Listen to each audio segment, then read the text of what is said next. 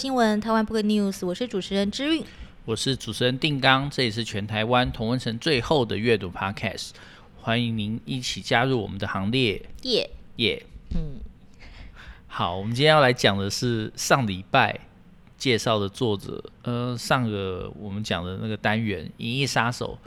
菲普迪克的高中同学，同学对，嗯，虽然是高中同学，可是其实他们高中的时候并不认识，嗯，可是他们后来一直维持着很深厚的友谊，然后也互相支持，也互相影响对方的创作。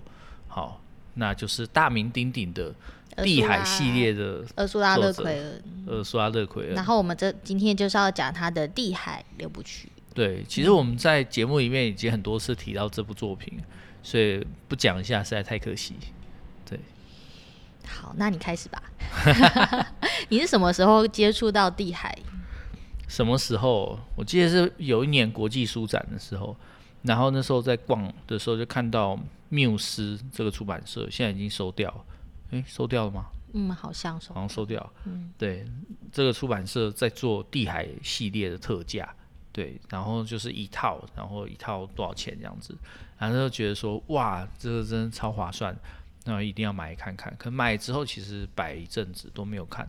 那后来就是好像有个读书会吧，读书会，然后就大家在看自己喜欢的书。那那时候有人就挑地海系列，我想说，哎，好啊，刚好趁这机会来看一下。那看了之后就一发不可收拾，就把他的呃就是长篇的一系列全部看完这样，然后觉得哇，这真的很厉害这样子，对，嗯。它其实，呃，这一系列我们会叫它六部曲，是顾名思义，就是有六本书嘛，这样子。然后最早、最早、最早出版的，好像是一九六八年出版的《地海巫师》。那最后一部，它是二零一二年才写的嘛？对，一二年的时候才写。嗯。然后，呃，如果大家还有印象的话，在二零零六年的时候，宫崎骏那个吉卜力工作室，他们有个动画叫《地海战记》。就是改这个，嗯，对，宫崎五郎就宫崎骏的小，呃，儿子，嗯，那《地海战记》好不好看就见仁见智啦。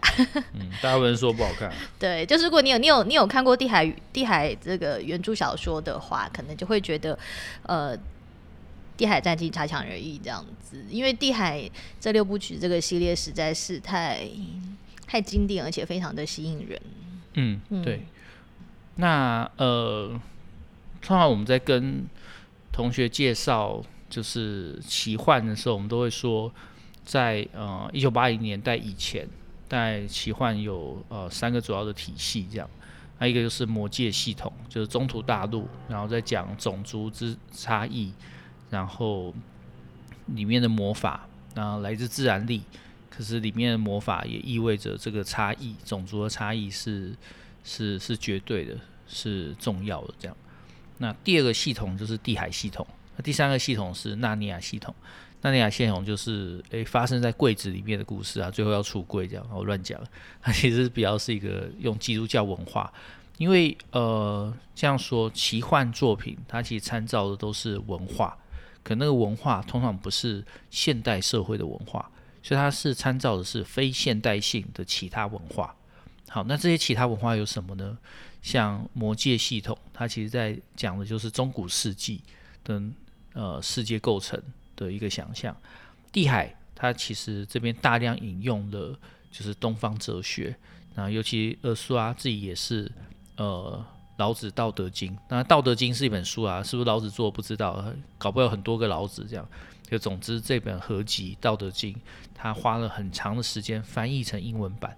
那所以老子的这个一体制衡，然后或者是就里面的道可道非常道，然后就是这个道无为而无不为，类似的这种想法，其实在他的作品里面都有表现。好，那呃道家也很重视预言，就像我们之前介绍，就是黄昏时不要打开课本，里面有一个角色叫做赵庄子嘛，对，就是庄子是个仿生人这样。那庄子就会常常把这个就是区分这件事或语言这件事挂在嘴边。那一样在地海系统里面，就会看到这个地海世界的创生其实就来自语言。好，就是它的创生来自于有一个叫做西国乙的人，然后这个人他用创生语，然后说出了众岛语，所以本来地海世界就是一片海。可是当他用创生语说出众岛屿之名的时候，这些岛屿就从大海之中陆续的浮起来。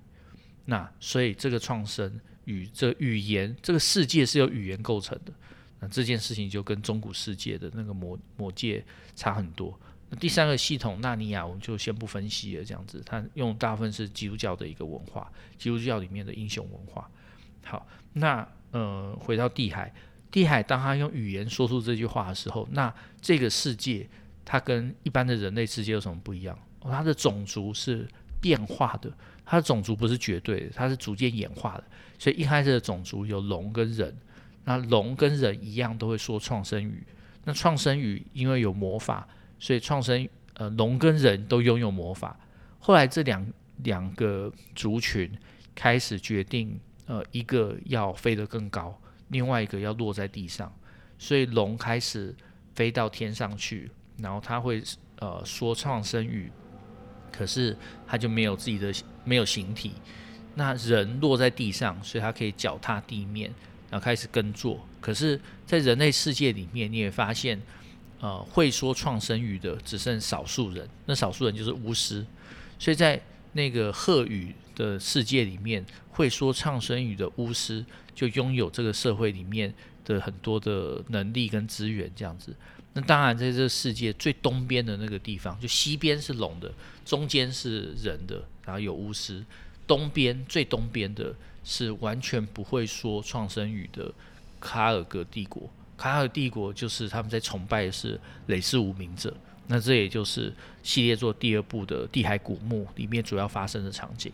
好，那中间的这群人就是就是地海诸岛的这群人发生的故事里面的大巫师在这里面如何构成，然后里面什么呃一个和平之环的作用，大概就是这整整部里面发生的一些事情。你好，那我修正一下我刚才说的哈，《地海六部曲》最后一部《地海奇峰》应该是二零零一年在美国出版，然后二零零二年是繁体中文版出版这样子。嗯、哼哼对，对那因为刚才有个奇怪的消息来源跟我讲二零一二年，记错了吧？好，好了，哎、其实我就我会觉得，像你刚才讲的，它的一个那个语言系统，那个就是地海，它一个很大的特色是这个语言或者是真名的这种语言系统，我觉得这比较。也不是比较像啦，就是好像在一些后来作品里面，比如说像是梦枕魔的阴阳师里面，他也常常提到这个，就是语言或是真名的的意义跟它的价值。因为呃，在现代性以前啊，现代社会以前，其实语言跟事物是有同等重要的存在。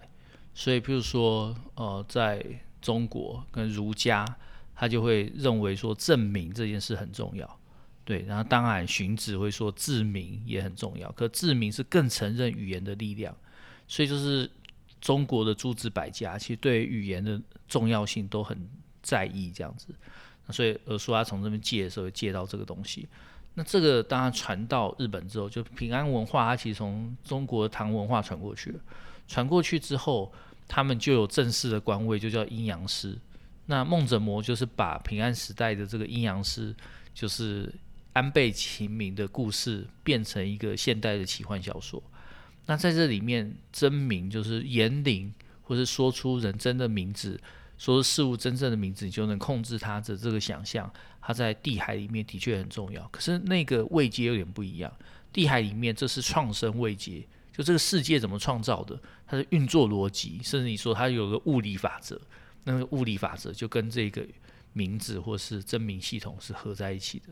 可是，在阴阳师的世界里面，它只是一个官位，所以他们在处理一些事情，它比较像是一个阴阳师侦探，他在处理一些事情，解密一些事情。可是这个世界怎么构成的，跟名字没什么关系。对，真的吗？好，有人开始怀疑我，那你来补充阴阳师怎么样？不要阴阳师，我们下次再讲。好 好好。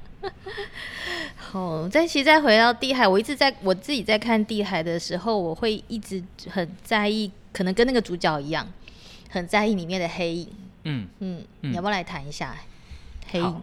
黑影，那呃，因为他的头两部其实都是成长小说，所以放在不同的角色。第一个是格德，就是后来的大法师，然后另外一个就是卡尔格帝国里面有一个祭拜累世无名者的一个一个算什么呃祭司叫田纳，那田纳是后来才获得真名的，可是就是田纳。那呃他们都在处理的是如何面对自己内在的黑暗。好，所以格德他因为他从小就发现自己很有巫术的能力。对魔法的能力，那他后来找到了，就是他的师傅。那他师傅就说：“诶，教给他一些东西之后，再鼓励他往就是那个那个学院去前进。所以他到学院之后，那他就去学那个魔法这样子。那所以他的成长，就是他的学习是跟跟跟魔法跟巫术是整合在一起的。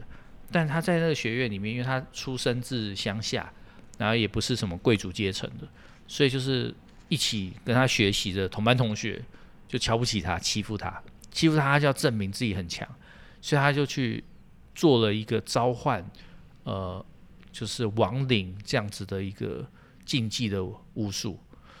那这个魔法做出来之后成功了，可这个亡灵被召唤出来之后，他也变成一个黑影，常常在威胁他，在在在试探他这样子。那这个。呃，所以地海呃巫师这一部，其实后来就在处理他如何面对这个被他做出来的，也是来自于他自己的黑暗。那中间就有很多，就是他被黑影追，然后就逃这样子，逃不管逃到哪里，因为那就跟你的影子一样，你在哪里，影子都跟着你。所以他最后如何面对自己的黑暗，就是他往前去去面对这个黑影，然后而且用对黑影说出自己的真名。最后，这个黑影就跟他合而为一。就当你接纳你自己的黑暗，知道黑暗是你的一部分的时候，这时候你就不用逃了。所以，这是一个青少年成长小说里面常见的主题。但他把它融入在这边，这也意味着就是死亡这件事情在地海的故事里面也非常重要。对，那这个包括几个部分。我们我们先回到就是奇幻小说。奇幻小说因为它是呃用别的文化来建构自己的世界。所以它跟现代性的文化之间就形成了一个对反的关系。现代性我们怎么理解语言？我们认为语言必须是透明的，我们觉得语言的重点是沟通，语言自己本身没有它的实存性。好，所以举例来讲，譬如说平安时代的时候，那时候家里不啊、没有人敢放妖怪的画，好，因为他们觉得画出来就会变真的。所以你自己画妖怪，你就自己找死这样子。可到江户时代，大家一直在说妖怪的故事啊、也把它做成很多浮浮世绘画出来。可大家完全不怕，为什么呢？因为他们觉得话不会变成真的，就是说真实跟虚构之间，或者是语言词与物之间的关系是截然二分的。好，所以现代的文化是相信词与物二分的。所以当有人说啊，我陷入到故事里面，我真假不分的时候，大家觉得啊，阿仔或者是就是真假不分这样。好，阿仔并没有真假不分这样子。好，那所以现代性相信这个，那地海里面相信的是什么？相信的是语言本身有实质的效力，就跟我们今天讲说，诶，你在说话，这说话本身也会造成实质上的伤害，它对心灵或对于。对于呃很多事情就会造成影响，所以它有实质的效力。这样说话并不是那么透明的，也不是那么无足轻重的。好，那所以语言本身构成了心灵，心灵是不是实存的？那当然你在古典物理学里面就觉得说啊，心灵不是实存的啊，因为实存的世界就是三个维度，就长宽高这样子啊，加时间四个维度这样，它就是这样子很稳定的。啊，不会因为你心里怎么想，一加一就不等于二，也不会心里怎么想，万有引力就受到影响。可你发现，诶，到了一九三零年或者十九世纪后半，开始量子力学出现了之后，大家在微观的世界里面，你就会发现，诶，物理世界怎么构成，跟你观察者是有关系的，而且是你观察者感知的那一刻，不是你眼睛看到那一刻，而是你脑子里感知到的时候，这个时候会造成影响。是最有名的薛定谔的猫就在讲这件事。对，就是说一个箱子里面，然后放了毒药。这个毒药还有可能会以就是是光子，可这个光子它到底是光呃粒子还是波出现，它是要观察者看到的时候才会决定这样子。所以在观察者看到之前，这箱子里面的猫就既生又死这样。那这件事在讲什么？在讲是微观的世界里面，其实言语或心灵或认知这件事情都有构成性的。那这个构成性在呃，只是相信古典物理学的人来讲，就觉得不可思议这样。但量子力学当然对物理学来讲是一个很困难的东西，这样。那可对于一般人来讲，他也不觉得言语真有这么大的力量啊。可是，儿书他就建构了一个世界，告诉你说，在这里面言语有多大的力量。好，那因为言语有这么大的力量，所以当你用言语召唤出亡灵的时候，亡灵是什么？亡灵就是它是已经死掉了的存在。可这个死掉的存在，我们可以用语言让它好像拥有某个实体。好，所以。语言能够召唤出亡灵，语言能够传召召唤出想象的东西，不存在的东西。那接下来你要如何面对你自己造出来的这个就是业，或者说如何面对这件事，那就变成呃第一集地海巫师他在处理的核心主题。对，讲好长，讲好长。其实我觉得，嗯，白话一点来讲，或我们现代人话来讲。我刚刚一直想到，就是或是身心灵常见的议题，就是那个怎么讲，接纳呃面对它，接纳它，然后处理它，放下它，差不多啊。嗯，对啊。关于黑影或是自身造成的一些一些事情，这样子。嗯，成长小说差不多这样。嗯，对。好，那地海古墓就是换个主角。就里面的女主角，然后她本来都在祭拜累累世无名者，然后突然呃迷宫里面，因为他们在一个古墓，那古墓是一个超大型迷宫，但在迷宫里面一片黑暗，只有他们知道路这样。那突然有一个闯入的家伙，一个男生，啊这个男生迷路了，然后被困在一个地方，那这个女主角过去，然后跟这个男生说话，跟他讲，你告诉我一些外面世界的事情。然后慢慢的，他开始去想一些事情，然后也开始觉得，哎，自己在祭拜这个累世无名者，到底是为了什么？然后自己为了这些啊、祭拜而奉献掉自己的人生，真的值得吗？所以后来就带着这个男生逃跑，这样。这男生当然就是第一集的这个大巫师，就是大法师格德这样。那女生就是田娜，那他们也构成了后续的故事，就是后来的那个地海彼岸，地海。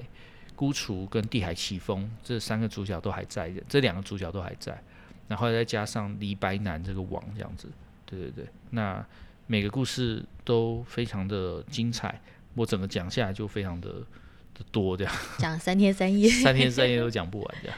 对，而且我觉得地海它它整个的架构非常的完整，对不对？嗯，除了故事本身之外，它整个世界上，你你就会觉得好像真的是进入到了一个一个另外一个一个世界，它有它自己的的地图啊、气候啊什么的。嗯，因为我们出很多，就奇异果出很多奇幻小说嘛，那我们常常看到奇幻小说的投稿，或是看到有人在写奇幻小说的时候，就会很注重设定这件事。可是大家的设定就是。呃，然后在故事里面会直接把设定讲出来。那这件事，这其实是一个很糟糕的写作方法，就是你设定可以很完整，但你不要直接有一个解说意就在那边讲我的设定是什么，这样这样很蠢。所以你要用故事来表现设定，可是你的设定又必须要很完整。那个很完整的地方就是说，像儿书在建构地海故事的时候，它是连这里面的物理法则、它的它的历史、它的歌谣，然后甚至它的语言怎么使用。都完整的建构，那这种才可以配得上是完整的世界观这样子。一般那种只是个几句话，然后就觉得啊，我的设定超重要，我就觉得不怎么样这样。干嘛批评现在的写作者？不是，可是我会觉得或许这是不同的的写作方式，或是说有的作品它或许它的整个我不知道哎、欸，它的整个设定或许是不用那么。那么巨细靡遗也是还，因为他们会共享某些世界观，比、嗯、如说你讲到穿越异世界穿越的时候，现在已经很少人在很认真的写啊，穿越怎么发生，如何穿越，物理法则怎么怎么怎么构成，反正就是会穿越就是，你就是讲穿越，大家都能接受，嗯，所以所以因为类型小说就是个默契嘛，那个默契就意味着在这里面穿越这件事情不用多做说明，好，可是地海因为是开创。所以他开创的时候，是他把整个世界建构出来，而且很完整，然后栩栩如生，读者才有办法进入这个世界。对。可像我们之前，我们像之前讲的《银翼杀手》，我们会把它分类在科幻小说。对。然后《地海》我们会把它分类可能在奇幻小说。对。嗯，这两者。嗯、哦，Fantasy 它本身就是幻想啊，对，只是呃科幻就 Science Fiction 或者 Science Fantasy，对，Sci-Fi，它呃的幻想加了很多科技的部分。所以科幻我们会说啊，有硬科幻、软科幻。硬科幻就是说，他写的时候会每一个这样怎么发生的物理法则全部告诉你。比如说最近我在看《三体》，《三体》就在讲说，如果我们要跟就是远在半人马星球的人的外星人沟通的话，我要如何用电子传播能够把讯号传过去？那直接传是传不到，因为我们的能量不够。所以他就说啊，如果我们先把讯号就是射到太阳。太阳反射，因为太阳是一个讯号的放大器，那这件事情就有可能。那当然，我不是学物理学，不是学工工程出身的，所以这件事情到底在物理上或现实上有没有可能，我不知道。可他就会把这些巨细靡写出来的时候，你就觉得，哎，好像是真的这样。所以硬科幻它会有很多的科学知识、科学技术的可能性这样子。然后里面当然有一些突破，这个突破常常跟外星文明啊，因为外星文明的能控制的维度比较高，什么哗啦哗啦之类的。对，可是 science fiction 也有另外一种，就是像我们上礼拜介绍的《银翼杀手》，它里面对于这些技术如何可能，仿生人如何可能，他没有花什么力气去介绍，可他直接带你看，当这个世世界有很多仿生人，仿生人做一些这样的事情，我们有要把它除掉的时候，那个世界会长什么样？那这种软科幻对我来讲，它的社会意涵会更强一点。对硬科幻真的花太多时间在介绍那些技术细节，有时候我自己看到都觉得说我在看物理课本嘛，很痛苦，你知道吗？对，好，那奇幻不一样，奇幻它参考的是文化，所以一个具体的文化体系就能够让它构成一个奇幻世界。那这个具体的文化体系，当然它可以作者自己拼凑，但大致上都还是在参考那个文化。那一个。就是有多元文化的地方，它奇幻小说通常会蛮精彩。就像台湾，我自己就觉得说，台湾其实是台湾应该很适合发展奇幻小说。对，台湾应该是奇幻小说的一个宝地。为什么？因为我们有很多复杂的文化，而且现代性对我们来讲也不见得是我们呃原生的文化。所以，我们面对现代性，我们其实是充满着很多矛盾跟挣扎的。对啊，不是真的那么全然的拥抱，像台湾的现代化再现代化，没有那么单纯的拥抱这样子。所以这个时候，这些异文化的存在，它就会可以很适合透过奇幻小说来表达，因为奇幻小说就会把这些文化元素变成故事情节，变成角色，变成里面的设定，变成它就是里面权力运作的一个模式。好，所以在这里面，我们就可以透过这来看到文化的很多面向。那诶，那如果假设这些多元文化或是各式各样的，呃，面对现代性或面对时代的一些思考，我们不用奇幻的手法表现出来。假设我们直接写嘞，你你觉得？直接写就变社会学啊，或人类学观察啊，那那就变成它它就是没有 fiction 的效果。那 fiction 跟社会学的著作差在哪里？社会学著作你看的时候，你就觉得说啊，那描写的是一个外在于我的客观世界。好，可是 fiction 就是我可以透过角色来反思我自己的问题，因为我可能会有代入嘛，我会有投入，我会跟着里面的情节，我会有情绪波动，所以那个代入感或进入感会更强一点，这样，对，嗯，诶，所以其实我们很多的奇幻小说的作品，其实，嗯，乍看。是所谓虚构，就 fiction 虚构、想象什么的，脱离现实。它其实是非常反映反映社会的一个，对啊，它很反映社会，嗯、对啊，它有时候比写实主义，就是直接用写实的方式来写的，要要更有一些渗透力。因为写实就是，呃，我直接写社会出来给你看，然后写你不想看到的社会面貌这样子，对。可是，呃。就是它的它的最大的效果就是在揭露本身，对。可是奇幻却可以透过就是里面的世界的设定，让你很集中的去思考某一个问题。好，比如说在地海系列里面，他们遇到的问题，比如说巫术不再有效，或者是龙不会说创生语了，龙开始变狂暴化，或是有一些呃亡灵开始骚扰人的梦，或骚扰实际上的人，让他们呃这些魔术师做出了一个荒荒漠世界。那这个荒漠世界里面塞满了亡灵，可这些亡灵看起来怪怪的这样，所以那这是在里面的一些事件。可是这些事件，它其实都有一个他在问的一个文化问题。